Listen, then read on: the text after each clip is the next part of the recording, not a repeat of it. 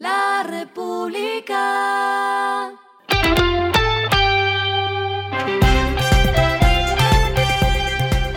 Al final de la jornada, esto es lo que debes saber sobre el comportamiento de los negocios, las finanzas y la economía.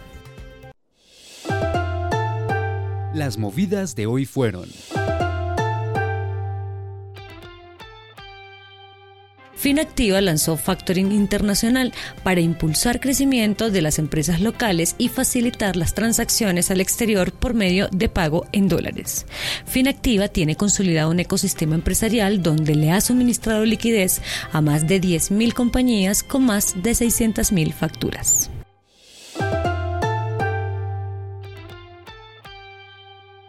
Los slots son los turnos de aterrizaje y despegue que tienen las aerolíneas y según la Aerocivil, Avianca es la organización que más se quedó con slots para la temporada Winter 2023 que va de octubre a marzo. La entidad obtuvo 51,35% del total de los turnos en el aeropuerto El Dorado, divididos en 52,77% en llegadas y 50% en las salidas. En el segundo lugar, Latam Airlines es la aerolínea que más cuenta con turnos de despegue y aterrizaje en El Dorado con 21,49%. JetSmart es la tercera aerolínea con más turnos con 5,05%. G-Shock abrió su primera tienda operada por su distribuidor Times Square en Bogotá en el centro comercial Mall Plaza.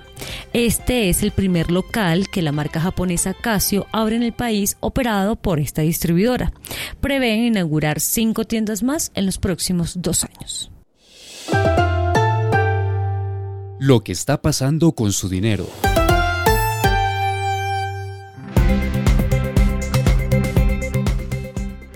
Ascenso, la plataforma de financiación colaborativa de la Bolsa de Valores de Colombia, anunció la implementación de tecnología blockchain para optimizar sus funcionalidades.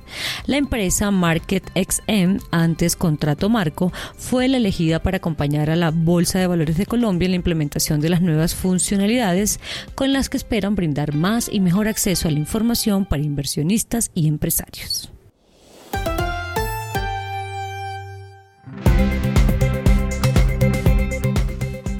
Los indicadores que debe tener en cuenta. El dólar cerró en 4.060,83 pesos, bajó 59,79 pesos.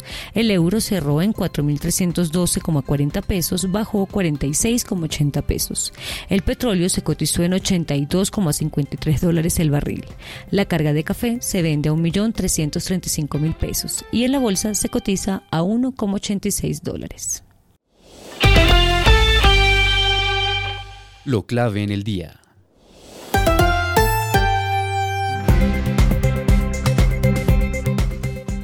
La Junta Directiva del Banco de la República se reunirá mañana y anunciará su decisión sobre la tasa de referencia de política monetaria. Para la Junta de septiembre, la decisión, aunque dividida, fue mantener la tasa estable en 13,25%.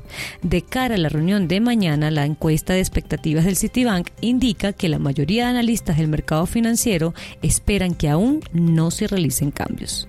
Fidu Bogotá y Banco Popular son los únicos analistas que anticipan una reducción de 25 puntos básicos ubicando esta cifra en 13%. Los expertos argumentan que la decisión de aún no hacer reducciones se debe a que persiste la alta inflación que se ubicó en 10,99% en septiembre. A esta hora en el mundo.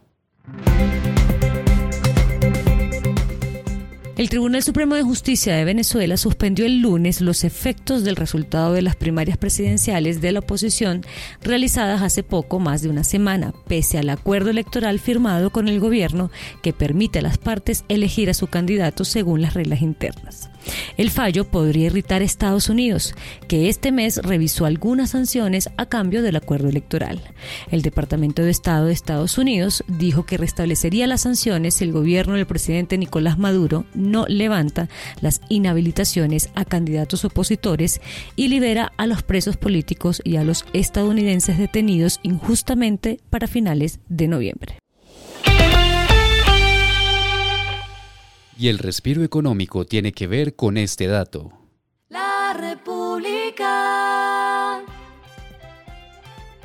A finales de agosto, la FIFA ya había acordado la suspensión provisional de Luis Rubiales durante 90 días mientras se tramitaba el procedimiento abierto por la comisión disciplinaria de dicho organismo por besar en la boca a la jugadora Jenny Hermoso en la ceremonia de entrega de medallas del Mundial Femenino. Pero hoy ya se conoció una decisión final y fue que la FIFA amplió la suspensión a un total de tres años. La República. Y finalizamos con el editorial de mañana, Los Eternos Convidados de Piedra. Ser concejal es un rol que imprime carácter en los municipios colombianos. No son una junta directiva, como se ha querido decir, son los verdaderos gobernantes cuando así lo quieren. Esto fue Regresando a casa con Vanessa Pérez.